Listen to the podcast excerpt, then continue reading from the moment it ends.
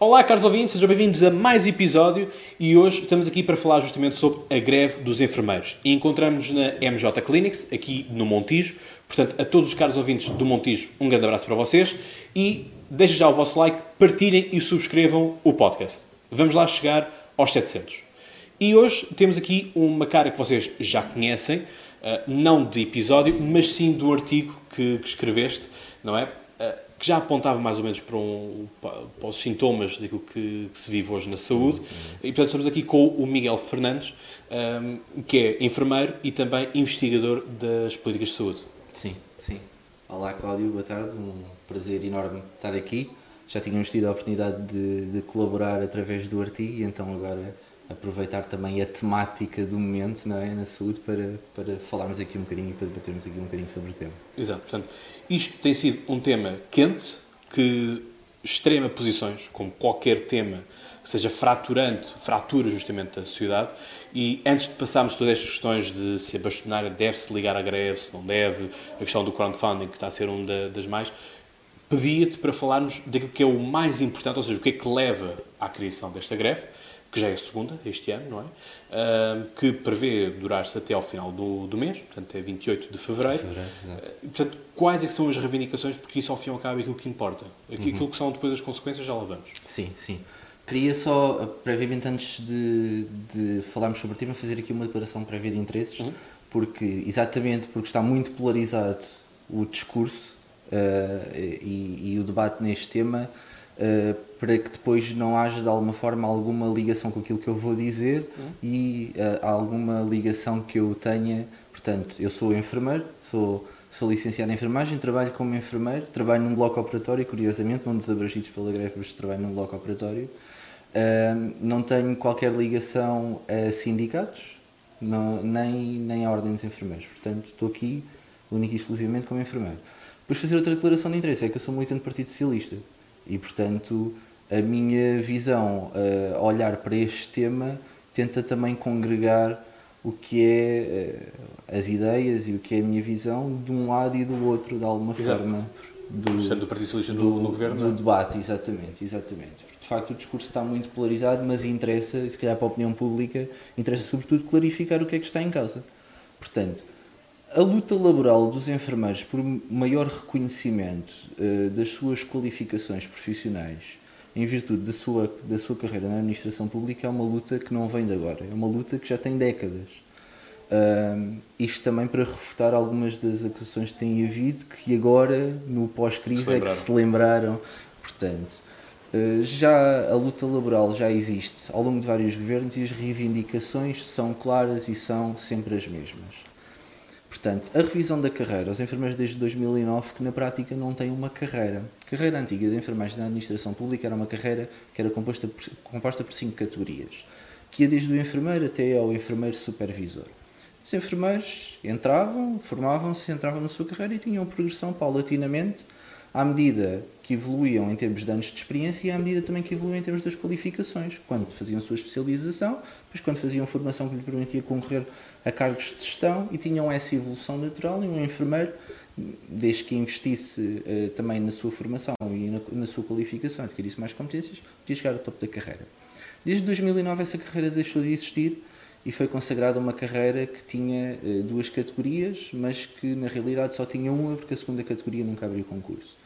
Para além disso, desde 2009 que as progressões na carreira uh, especial de enfermagem deixaram de existir o que acontece é que desde 2009, qualquer enfermeiro, seja contrato de funções públicas, seja contrato individual de trabalho, não progride. Portanto, um enfermeiro que tenha praticamente 20 anos de carreira e um enfermeiro que entra esta semana para trabalhar eh, na administração pública, seja contrato de funções públicas ou contrato individual de trabalho, recebem literalmente o mesmo.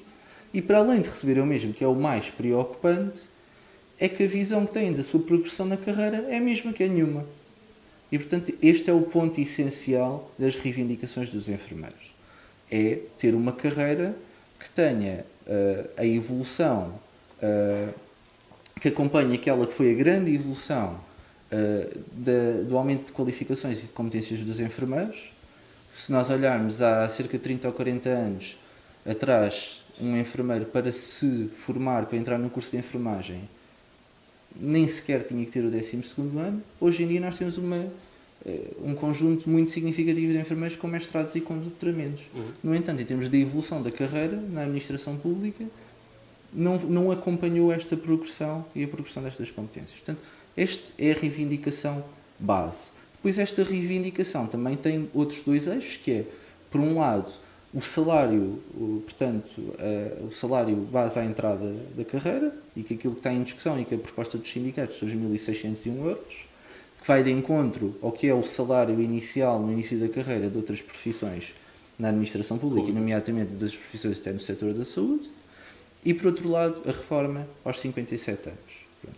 Uh, não estou aqui uh, a dizer se concordo ou se discordo, essa é a minha intenção. Sim. Uh, mas é justamente isso, o que é que leva a que haja esta é greve, isto, é? Mas é, são, em concreto é apenas isto que se trata, portanto, é, os enfermeiros basicamente o que querem ter é uma carreira devidamente reconhecida, devidamente de acordo com a complexidade do seu trabalho e com as competências que adquiriram e até com a evolução do que foi a profissão do ponto de vista da sua, da sua competência de intervenção e que tenham uma visão condigna com o seu estatuto de servidor público e de, de um dos grandes contribuintes para, para aquilo que é o sucesso da construção social, que é o Serviço Nacional de Saúde. É basicamente isto. Sendo que os enfermeiros são muitas vezes menosprezados, eh, enfim, pelaquela piada fácil que nós conhecemos entre os nossos grupos de amigos, que é, bom, entraste em enfermagem porque não, não tinhas, não, tinha, não, não, não, tinhas médico é para ser médico, não é? Uh, enfim, mas a questão é que isso vai perdurando no tempo e no espaço. Sim uh, e são, são estigmas que são feitos que nos levam muitas vezes, uh, e eu já assisti muitas vezes a isto, em hospitais, em clínicas, a dizer, uh, bom, uma mãe ou um pai que diz, não, chama um médico. Não, mas está aqui o senhor enfermeiro. Sim, mas eu quero um médico, não é? Uhum.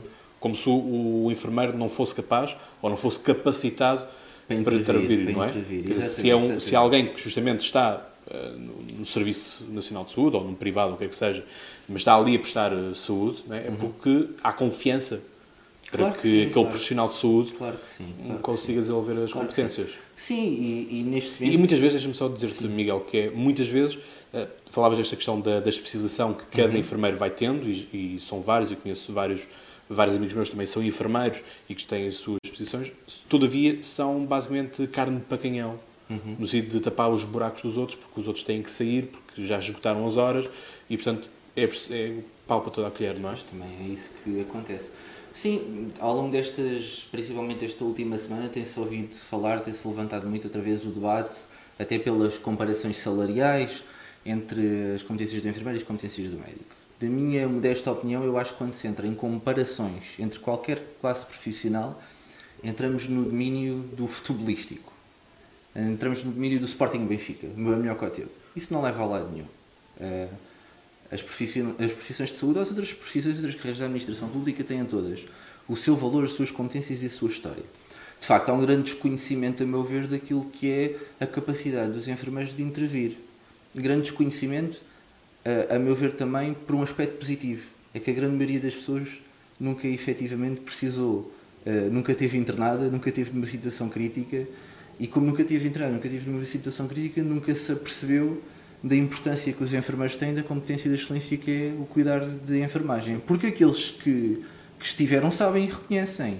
E já houve diversas manifestações públicas até ao longo destas semanas, diversas manifestações públicas de figuras, figuras públicas que tiveram, que atravessaram processos de saúde ou de doença eh, complicados com os com familiares e que vieram manifestar o seu apoio, o seu apreço pela competência dos enfermeiros. Por outro lado, era aquilo que eu estava a dizer há, há pouco Uh, a, uh, o corpo profissional de enfermagem, não a carreira, mas o corpo profissional de enfermagem teve uma grande evolução em termos académicos, em termos científicos, em termos das suas competências. E essa evolução muitas vezes ainda não foi percepcionada por a grande maioria da população, tanto de, tanto, mas isto acontece tanto nos enfermeiros como outras profissões de saúde, como os técnicos de diagnóstica e terapêutica, como os psicólogos, como os fisioterapeutas, a grande maioria da população ainda não conseguiu acompanhar o que foi a evolução do Serviço Nacional de Saúde, ainda não conseguiu perceber que eh, grande parte dos sucessos que o Serviço Nacional de Saúde tem também decorrem eh, deste alargamento do espectro do, do, dos profissionais e de tipologia de profissionais e de quanto esses profissionais evoluíram, não só os médicos, e ainda mantêm um certo estigma, estigma médico-cêntrico, sim. Eh, e acho que isso, e viu-se esta semana muito isso, Uh, acho que isso é muito mais alimentado uh, pelo, por pessoas externas à classe do que propriamente pelos médicos ou pelos enfermeiros. Depois tentam aproveitar momentos mais emotivos. quando agora a Lúcia Leite Sim, mas teve uma triste, uma triste intervenção para mim. A Lúcia Leite, que é uma pessoa que tem uma carreira digníssima na representação da enfermagem em diversos órgãos e, e neste momento tem um sindicato, é que de alguma forma isto, isto é uma luta muito emotiva para os enfermeiros. Um, e é uma luta de décadas, como eu te digo. E a enfermeira Lúcia Leite é uma pessoa que vive isto há décadas. E depois é assim, quando entramos no debate, facilmente nos deixamos levar pelas emoções ou também nos pregam algumas rasteiras. Sim para vos contextualizar, aquilo que a Lúcia, a Lúcia Leite, do, do, da Associação Sindicatos de Enfermeiros, sim, sim, sim, disse foi basicamente que um, um, enfermeiro podia estar sem um médico, mas o médico não podia estar, não podia estar sem um enfermeiro, sem um é? no sentido de foi algo, durar. Foi algo desse género, pronto.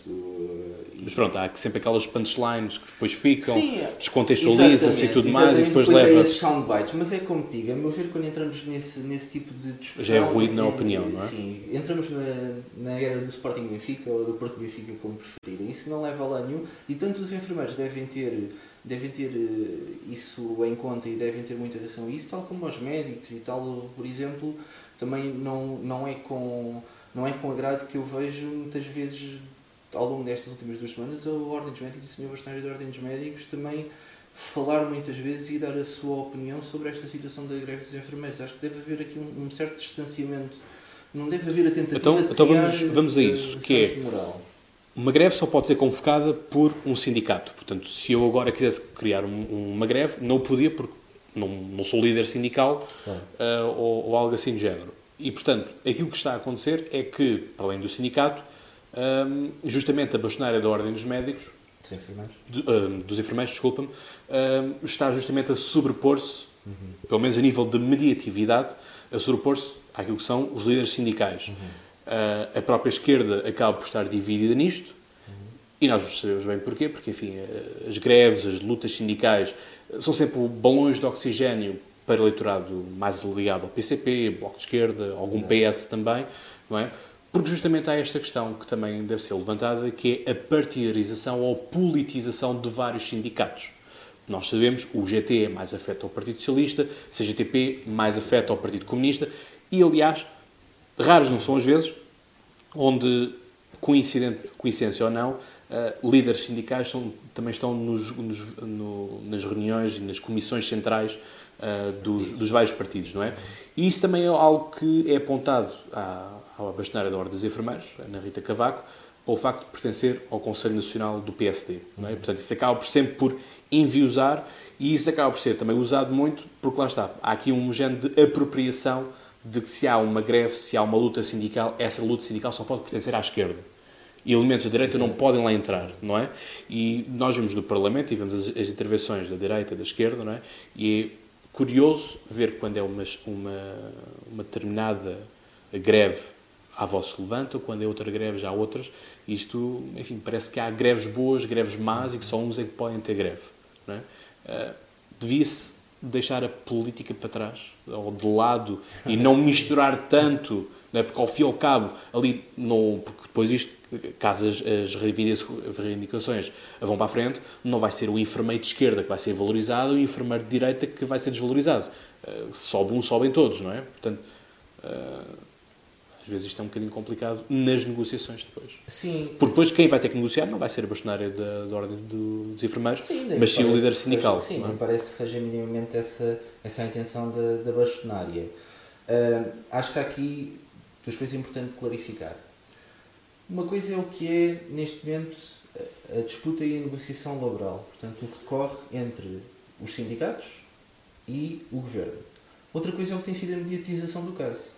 E a mediatização do caso, eu acho que, a meu ver, tem contribuído muito e a comunicação social tem tido, uh, tem aproveitado uh, muito esta situação também para criar um certo ruído em torno de, em torno de toda, toda esta luta.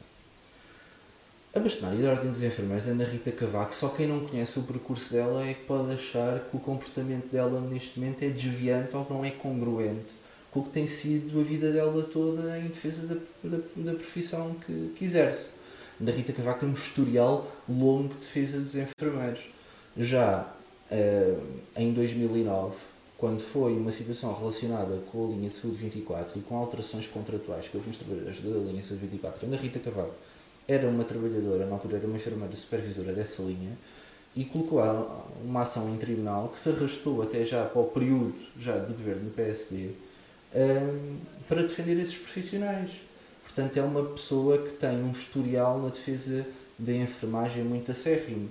Foi uma pessoa que, uh, mesmo relativamente à Ordem dos Enfermeiros, uh, o seu percurso de chegada à Ordem dos Enfermeiros também passa por ter sido sempre uma crítica uh, do que era para ela uma postura muito afastada da Ordem dos Enfermeiros com a classe dos enfermeiros.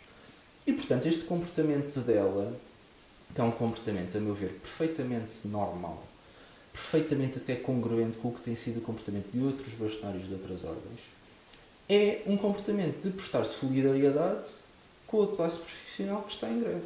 Ponto final. O resto é ruído. Porque, de facto, quando vamos para esta greve cirúrgica, esta greve cirúrgica nós temos que entender que, tal como eu dizia há, há pouco, esta luta laboral já decorre há, há décadas. Houve várias estratégias de luta. Houve greves nacionais à sexta-feira, houve greves de uma semana, duas semanas, houve greves prolongadas uh, regionais, houve greves de zelo, houve greves ainda há cerca de dois anos, dois anos e meio, houve a greve dos blocos de partos, porque os enfermeiros especialistas em saúde materna e obstétrica que fazem partos, cerca de 50% deles não era reconhecido como especialista e, portanto, foi uma greve na altura também teve um mediatismo, um certo mediatismo, Sim. também com uma posição forte na altura do ministro Alberto Campos Fernandes, mas que se chegou depois a a uma negociação e um acordo entre esses enfermeiros e o Estado e que esses enfermeiros foram reconhecidos eh, pelas suas competências e tiveram um ajuste remuneratório eh, provisório até a revisão da carreira para as suas competências e portanto esta greve cirúrgica foi uma estratégia que pelas suas características ganhou atenção mediática e essa e a intenção a intenção de qualquer classe profissional quando faz greve é intervir no procedimento regular do seu trabalho para uh, chamar a atenção das autoridades governativas e também uh, da opinião pública sobre a sua situação. É claro que no caso dos profissionais de saúde isso torna-se mais melindroso pelo alvo do trabalho dos profissionais de saúde, que são, são os utentes. É? Mas isto foi uh, uma estratégia que surgiu quase de forma inorgânica. Ou seja, todas estas questões que se debatem muito hoje em dia, do fundo de greve, uh, de ser uma greve muito localizada, foram sobretudo iniciativas de um conjunto de enfermeiros que não tinham qualquer ligação a sindicatos, a ordens ou a partidos e que de alguma forma tentaram operacionalizar algo que já se falava há muitos anos, Cláudio. Esta ideia da greve cirúrgica é uma ideia que já se fala uh, no grupo dos enfermeiros, entre enfermeiros, nos corredores há muitos anos. Porque por, e por um, um facto muito simples, não tem nada a ver com aquilo que se tem falado de provocar ou de ser cruel com os utentes. Porque as pessoas, obviamente, não querem ser cruéis com, com os utentes. Uh, é que a produção cirúrgica tem um grande impacto no orçamento dos hospitais.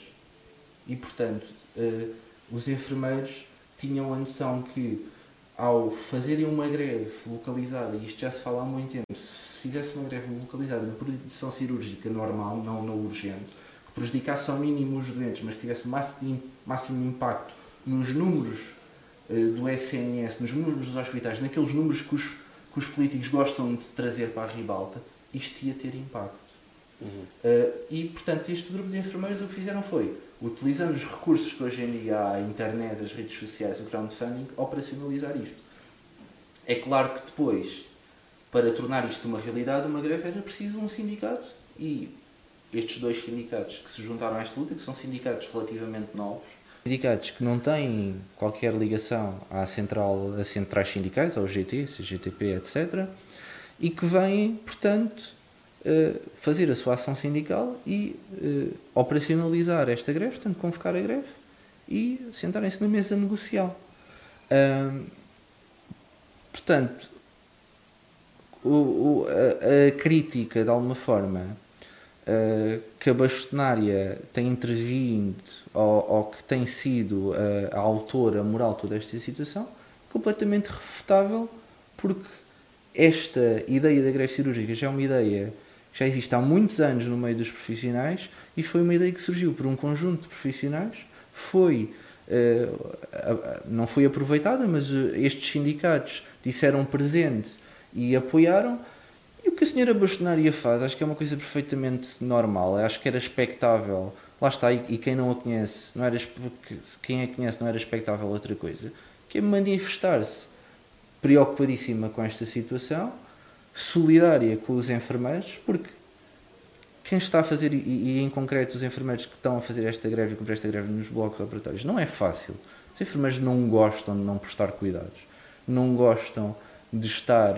Os enfermeiros são profissionais de excelência que literalmente, e que trabalham no SNS, sacrificam todos os dias para prestar os melhores cuidados. E portanto isto não alegra a ninguém, este, o cancelar cirurgias não, não, não alegra ninguém. Portanto, o papel que a bastonaria faz é sobretudo manter-se solidária e prestar apoio e, e, estar presente, que eu acho que deve ser o trabalho dela. Acho que o facto dela ser a militante do PSD neste, neste momento é mais aproveitado de alguma forma eh, para denegrir a sua imagem do que efetivamente ter algum impacto na ação dela. Hum. Nós neste momento temos um presidente executivo da Caixa Geral de Depósitos, por exemplo, que é um ex-governante do, do ex-ministro da Saúde, ex-ministro da Saúde, curiosamente, ex-ministro da Saúde, uma pessoa extremamente idónea, com um currículo uh, que só abona a ele, não é? E eu, eu, não quero crer que, de alguma forma, se pense, por exemplo, que o Dr. Paulo Macedo está a gerir os destinos da Caixa Geral de Depósitos com a intenção uh, de privatizar a Caixa Geral de Depósitos ou de deitar abaixo. Pelo contrário, e aquilo que tem sido manifestado pelo governo, por exemplo, nesse caso, é exatamente o contrário: é depositar toda a fé e toda a confiança, e obviamente e bem, no Dr. Paulo Macedo.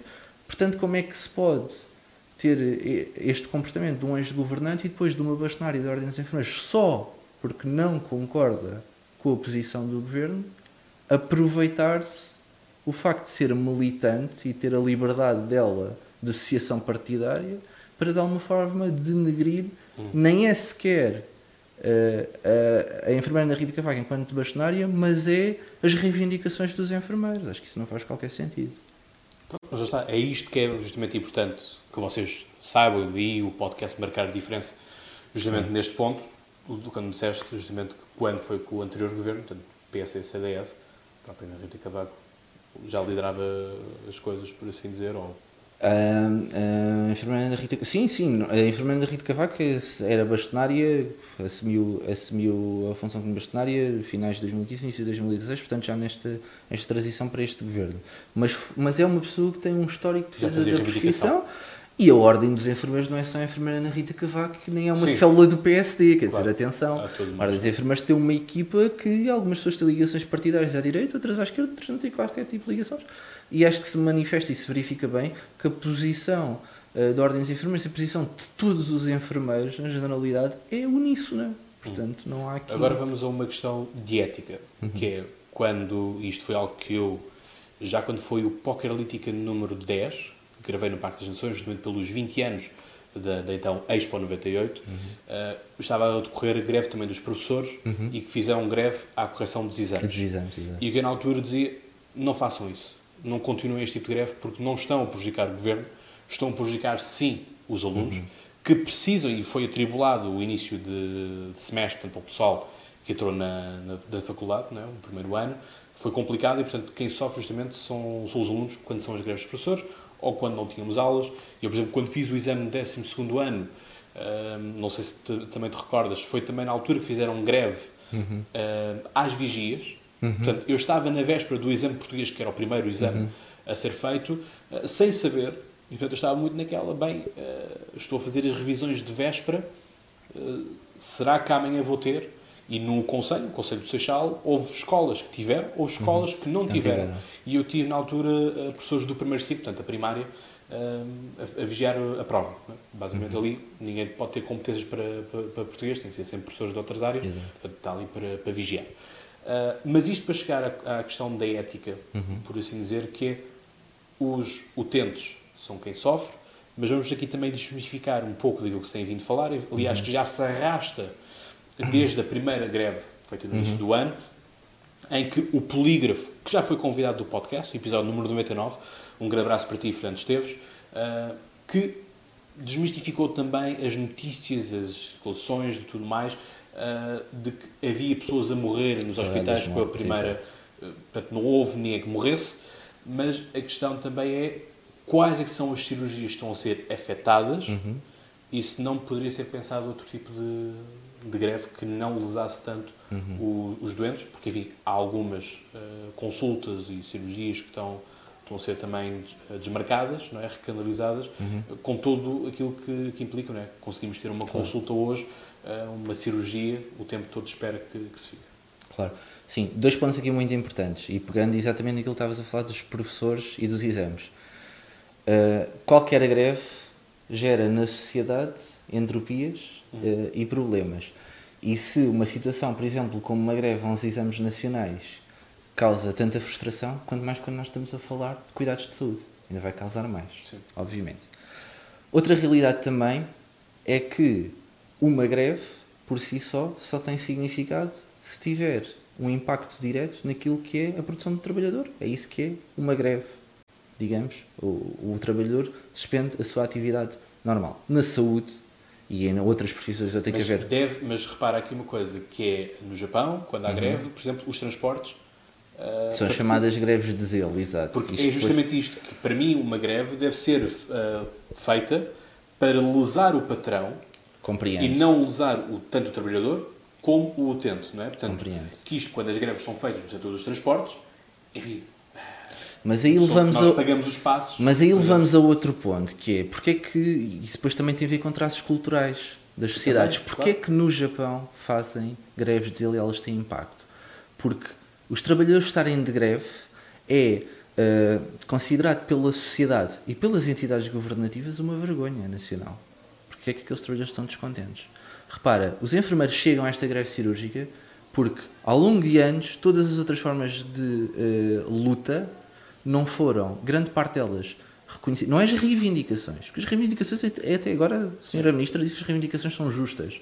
Mas isso não basta, quer dizer, não basta dizer que as reivindicações são justas e dá-se um passo bem e pronto.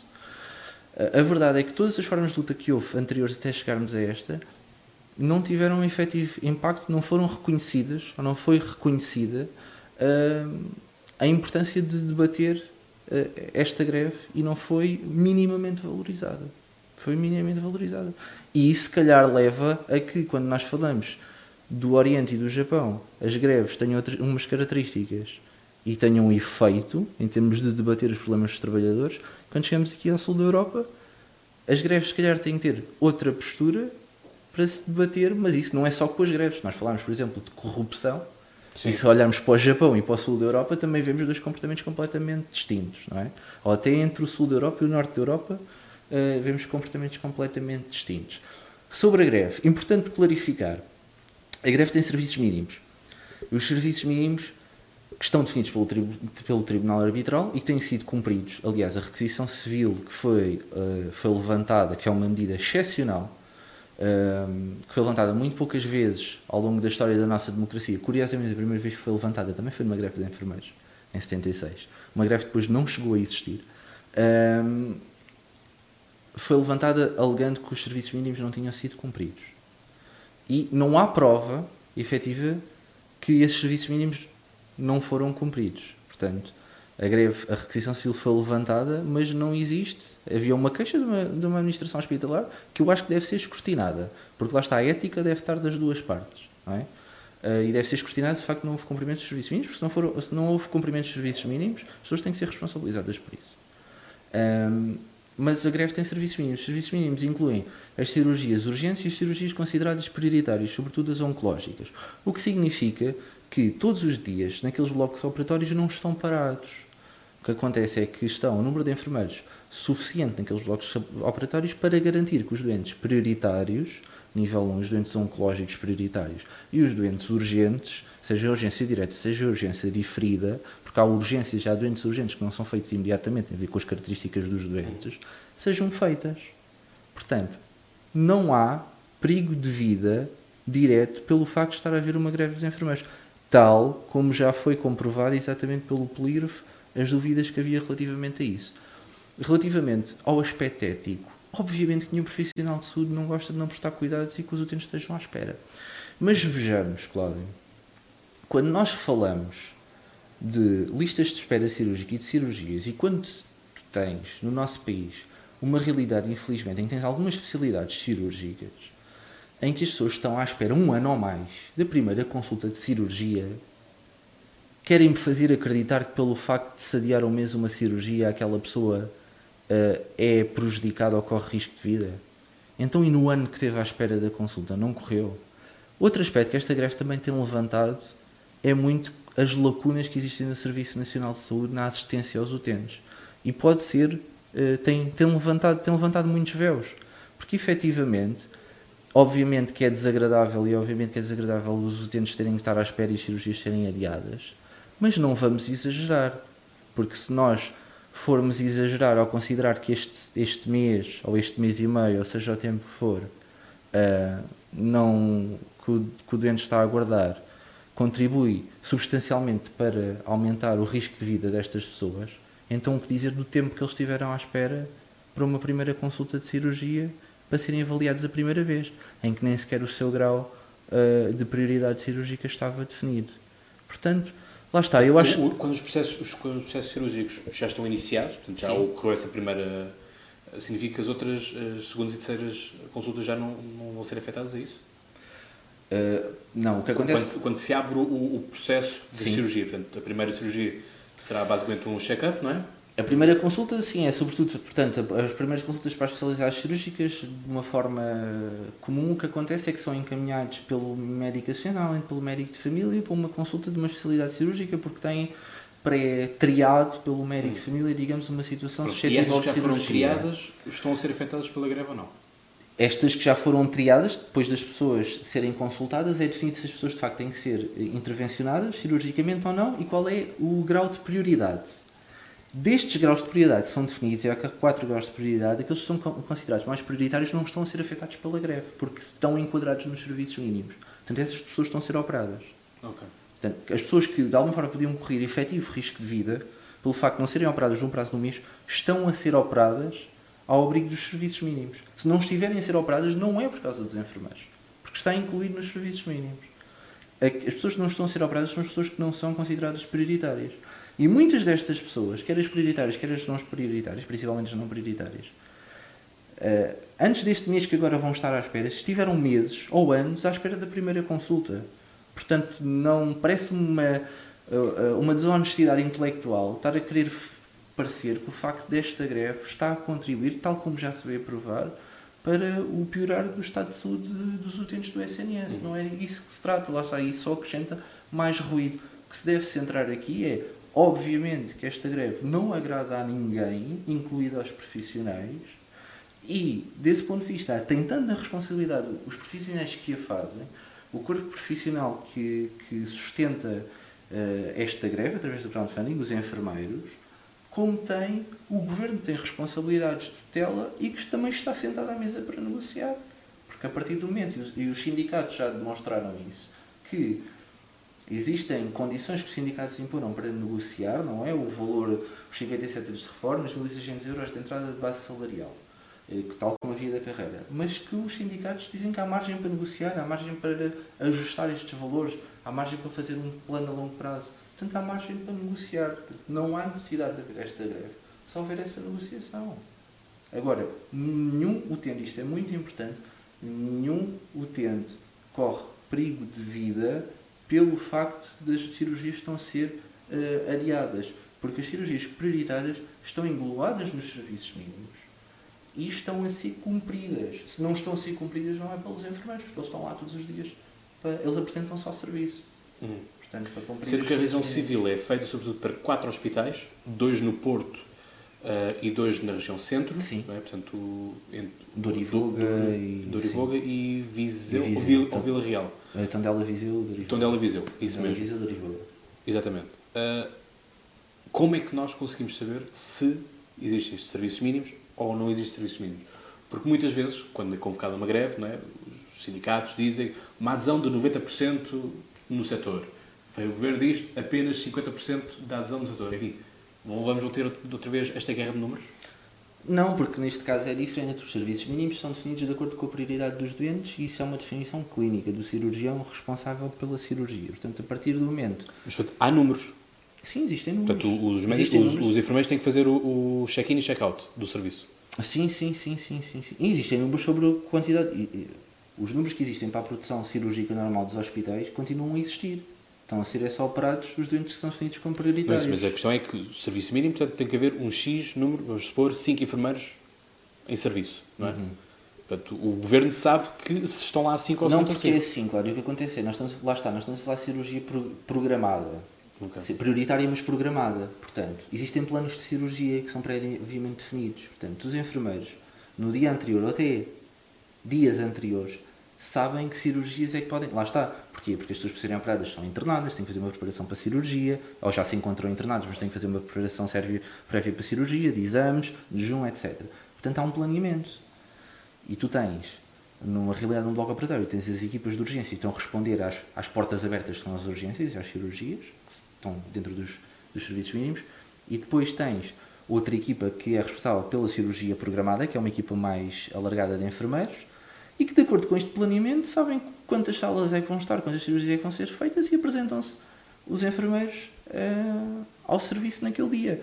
Eu tenho conhecimento que há serviços onde os enfermeiros, que naturalmente estariam escalados eh, de manhã, que é normalmente quando, quando ocorre o período de cirurgia programada, se houvesse um funcionamento regular, que todos os dias se apresentam ao serviço e depois, se houverem as cirurgias que há para fazer, prioritárias são feitas. Portanto, os enfermeiros não abandonaram os serviços. Eles Então, porquê a requisição civil? Pois Sendo é. assim, sendo assim seja, Pois, não eu fará também, sentido isso? Eh, sim, a meu ver não fará sentido. É assim, a requisição civil e eh, o governo, eh, quando decretou a requisição civil, o, o argumento que traz é que nesses quatro hospitais houve queixas das administrações hospitalares que os serviços mínimos não estavam a ser cumpridos. Eu espero que se averigue agora. Eu acho a requisição civil, lá está, estando, estando em causa, de facto, o cumprimento dos serviços mínimos, justifica-se a requisição civil.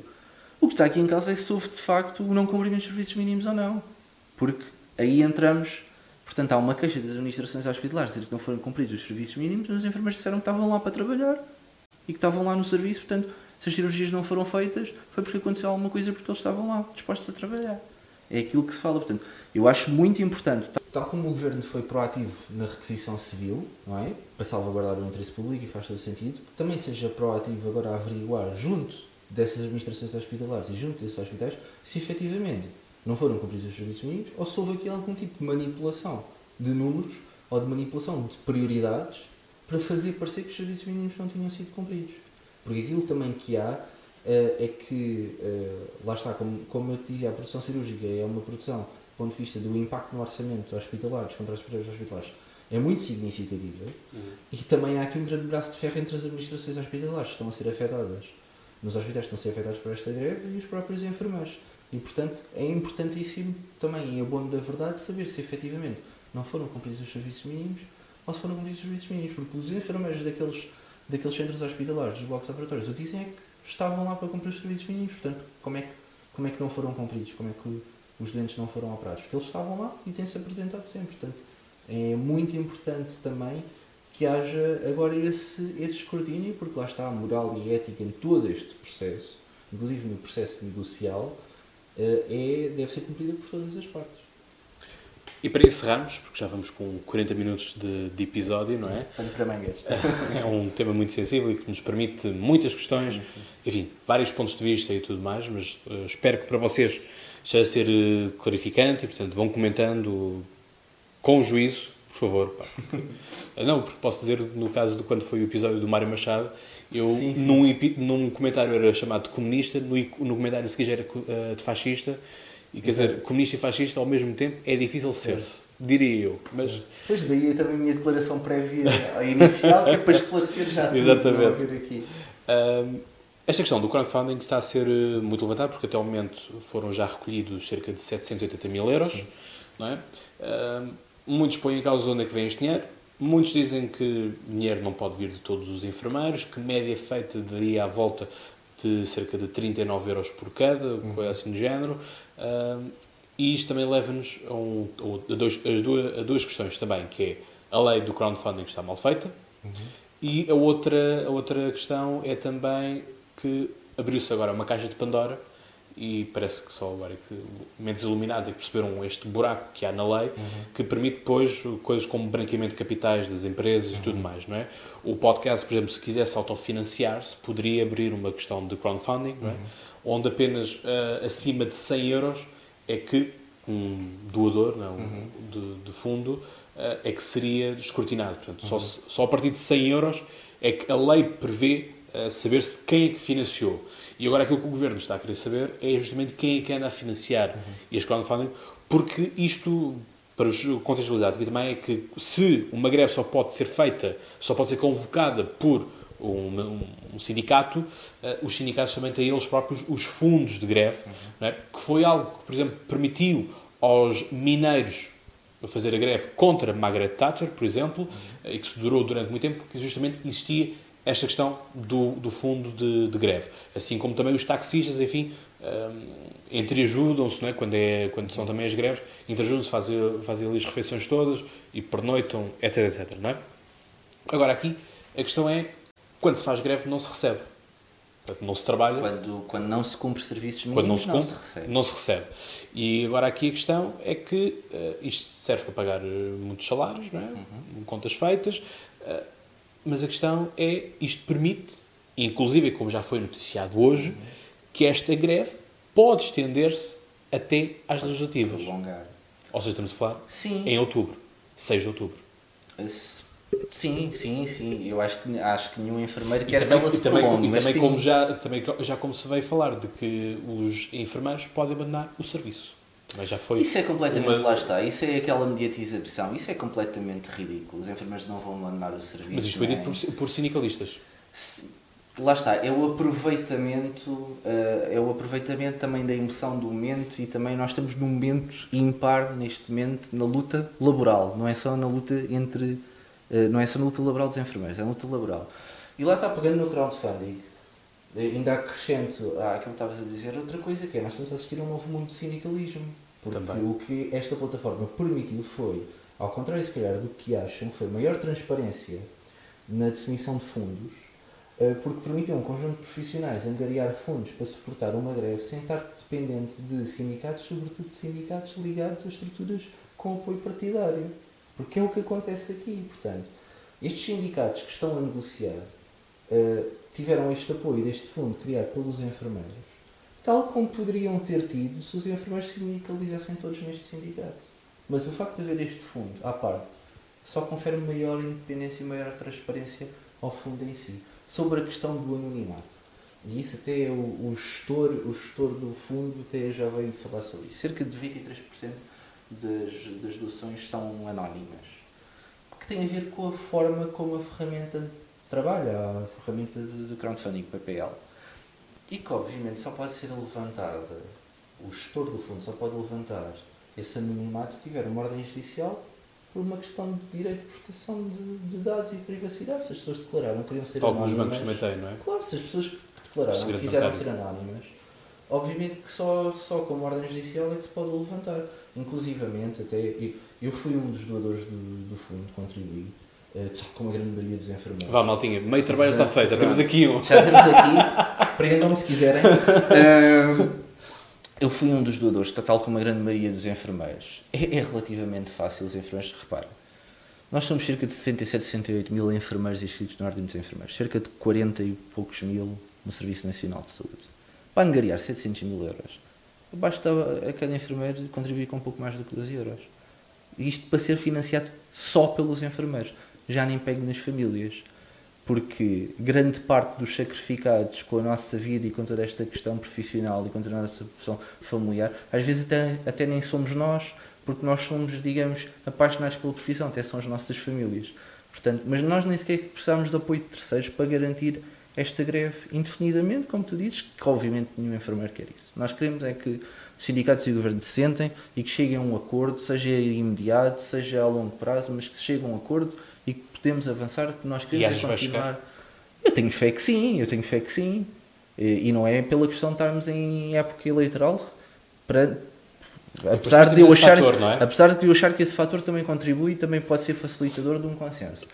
Mas eu acho que sim, até porque este clima de desconfiança uh, que está a ser criado não beneficia ninguém. Em primeiro lugar, não beneficia o Serviço Nacional de Saúde e os profissionais que lá trabalham. Repara, isto quando, quando se levanta estas questões de que se as pessoas estão a morrer por causa desta greve, Uh, isto faz os utentes do Serviço Nacional de Saúde se virarem contra o Serviço Nacional de Saúde, porque o Serviço Nacional de Saúde são, acima de tudo, os profissionais. Que já é? está a e cria, é? exato, e cria uma, uma desconfiança. E cria uma desconfiança. Sobre a questão, pronto, do anonimato do fundo, é fazerem a requisição judicial e descobre-se facilmente que o fundo é financiado por particulares, na sua grandíssima maioria por, por enfermeiros aliás, até o próprio, a própria equipa de gestão da plataforma enviou um e-mail, salvo erro desde ontem, a pedir às pessoas que declararam anonimato para mudar o seu estatuto de anónimo na, na plataforma, que é para eles poderem divulgar os dados todos. Portanto, não há qualquer tipo, da parte dos enfermeiros e da parte dos sindicatos e que está esta plataforma, não há qualquer tipo de renitência a demonstrar quem é que contribuiu para o fundo, porque o fundo, como te digo, é muito fácil os enfermeiros contribuírem para este fundo e se continuarem a sustentar esta greve. Não é por aí, lá está, isso é só mais ruído que vai desviar do que é o foco. E o foco é, os enfermeiros são uma carreira da administração pública de alto valor, de alta competência e têm contribuído muito para os ganhos, para o que é a construção social do que é o Serviço Nacional de Saúde, tal como as outras profissões de saúde, e querem ver reconhecido essa competência através da sua carreira e através de um conjunto de reivindicações. E querem negociar isso com o governo. Ponto final. Não, e não está posta em causa uh, a vida das pessoas porque estão a ser cumpridos os serviços mínimos. Aliás, até há uma requisição civil neste momento, portanto, se houvesse suspeição de não estarem a ser cumpridos, agora até há uma requisição civil para aquele conjunto de hospitais. Uh, e, portanto, já houve, como tu dizes, é a segunda greve cirúrgica. Já houve uma greve cirúrgica que durou cerca de um mês no final do ano passado e apanhou já quase o início deste ano. Correu linearmente houve ajustamentos de parte a parte entre os sindicatos e o governo tentarem congregar posições, pergunto-me porque é que desta vez está a assistir a esta polarização. Uh, acho que é muito importante as partes sentarem-se e negociarem, porque em última análise lá está, quem sofre são os utentes, mas não são só os utentes que estão neste momento em lista de espera cirúrgica que sofrem, sofrem todos porque isto cria um clima de desconfiança no Serviço Nacional de Saúde, que é errado. As pessoas podem confiar no Serviço Nacional de Saúde, podem confiar nos profissionais de saúde, podem confiar nos enfermeiros. Isto é muito importante de, de salvaguardar e que acho que, principalmente na última semana, isso não tem acontecido. É, isto quase. O paralelismo não será perfeito, nem, nem, nem de perto nem de longe, mas faz quase lembrar um bocadinho aquilo que tivemos há cerca de duas semanas com a questão do bairro da Jamaica e os polícias, não é? Em que houve pessoas que diabolizaram os polícias, mas foi o que eu disse no, no Poker Lítica, não é? Que é aquilo que nós temos que confiar sempre na polícia. Não, não podemos diabolizar a polícia e nós sabemos que há muitos relatórios que falam da extrema-direita na polícia e tudo mais, uhum, uhum. de que muitas vezes alguns polícias têm um comportamento desordeiro, mas eu acho, e sempre, sempre achei isto, que é não se pode tomar a parte pelo todo nem o todo pela parte. Completamente. É? E portanto, ao final do dia, quando uh, as coisas correm mal, temos sempre de depositar a nossa confiança uh, num polícia ou num, num, guarda, num guarda nacional republicano, num médico, num enfermeiro. Exato. Porque ao final do dia será ele que nos irá ajudar Exato. as coisas. Uh, agora, aquilo que obviamente também se pede é, de parte a parte, é? tanto dos grevistas como também do governo, que haja justamente sim, sim, sim, sim. bom senso. Sim, pegando, Neste caso é só isto mesmo pegando, que se quer é bom senso. E pegando nesse exemplo da polícia, lá está é exatamente a mesma coisa desse ponto de vista. Se há dúvidas sobre a transparência das ações, há mecanismos para verificar se há essa transparência. Seja nos polícias, aos inquéritos, há, portanto, nessa situação da Barra da Jamaica. É como aqui, há dúvidas sobre o fundo de greve, faço uma ação judicial para ver. Há dúvidas, foi levantada a requisição civil.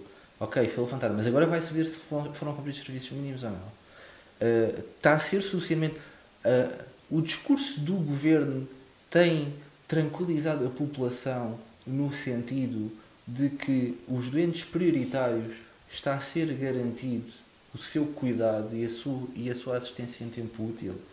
Eu acho que até há duas semanas isso estava a ser também garantido de ambas as partes. Neste momento o discurso mudou um bocadinho. E isso é muito perigoso. Portanto, há mecanismos para garantir a transparência e há mecanismos para salvaguardar o interesse público. Só o interesse público não se salvaguarda só com requisições civis. Salvaguarda-se também com um conjunto e lá está com ética de ação. É isto. Miguel, olha, gostei bastante da nossa conversa. Eu também, obrigado. Uh, acho que é importante, num tempo de ruído, poder haver alguma clarificação. Uh, se ela é satisfatória ou não para vocês, bom, isso já acaba vocês decidir, não posso fazer mais do que se não procurar a voz, colocar aqui algumas questões que eu acho que são pertinentes, porque eu próprio também confesso uh, que todo o trabalho de investigação que eu faço, para qualquer entrevista, para qualquer conversa que eu tenha, requer também muitas coisas e muitas vezes não fico satisfeito com a primeira notícia, com a primeira declaração, com a primeira entrevista, ou quer que seja, que leio. Portanto, daí ter que procurar muito mais. Eh, que para vocês isto seja, seja esclarecedor. Se não for esclarecedor, procurem mais. É aquilo que eu vos digo sempre, que é participem na, na vida, que é de todos, é? que é a vida cívica que devemos de, de fazer. O podcast é uma plataforma cívica, ao fim e ao cabo, que procura aliviar o ruído porque ele vai continuar sempre a existir. E, portanto, uh, trouxe-vos aqui o Miguel Fernandes, que vocês já conhecem do tal artigo que ele escreveu no, no site do podcast. Uh, ainda está o, o, site antigo, portanto, o uhum. podcast A Conversa Com. Desde a partir do episódio 100, desde que ganhámos o Prémio Internacional, o único podcast de língua portuguesa com um Prémio Internacional, isso é motivo de orgulho. Passámos justamente a ser podcast Conversa e vão-se reciclando, por assim dizer, alguns daqueles que ajudaram justamente a criar este projeto. E Miguel, obrigado por teres também, desde o início, ajudado a criar este, este projeto. Não é? E portanto é justamente isto que é não esquecer quem esteve connosco desde o início e quem continua a estar. E portanto é uma caminhada que já se faz há mais de dois anos. Uh, dois anos e um mês, para ser mais, mais correto. Uh, dia 7 de, de, janeiro de 2017 estava o, de, o podcast criado e, portanto, é um caminho que se faz. Episódio 111, portanto... Curioso. Um, um número bonito para isto, não é? E, portanto, Miguel, olha, uma vez mais, muito obrigado, obrigado. Pelo, obrigado pelo episódio. Obrigado. Vocês, caros ouvintes, já sabem, obrigado por estarem desse lado e, como eu digo, e vocês sabem de cor, até lá, tenham boas conversas.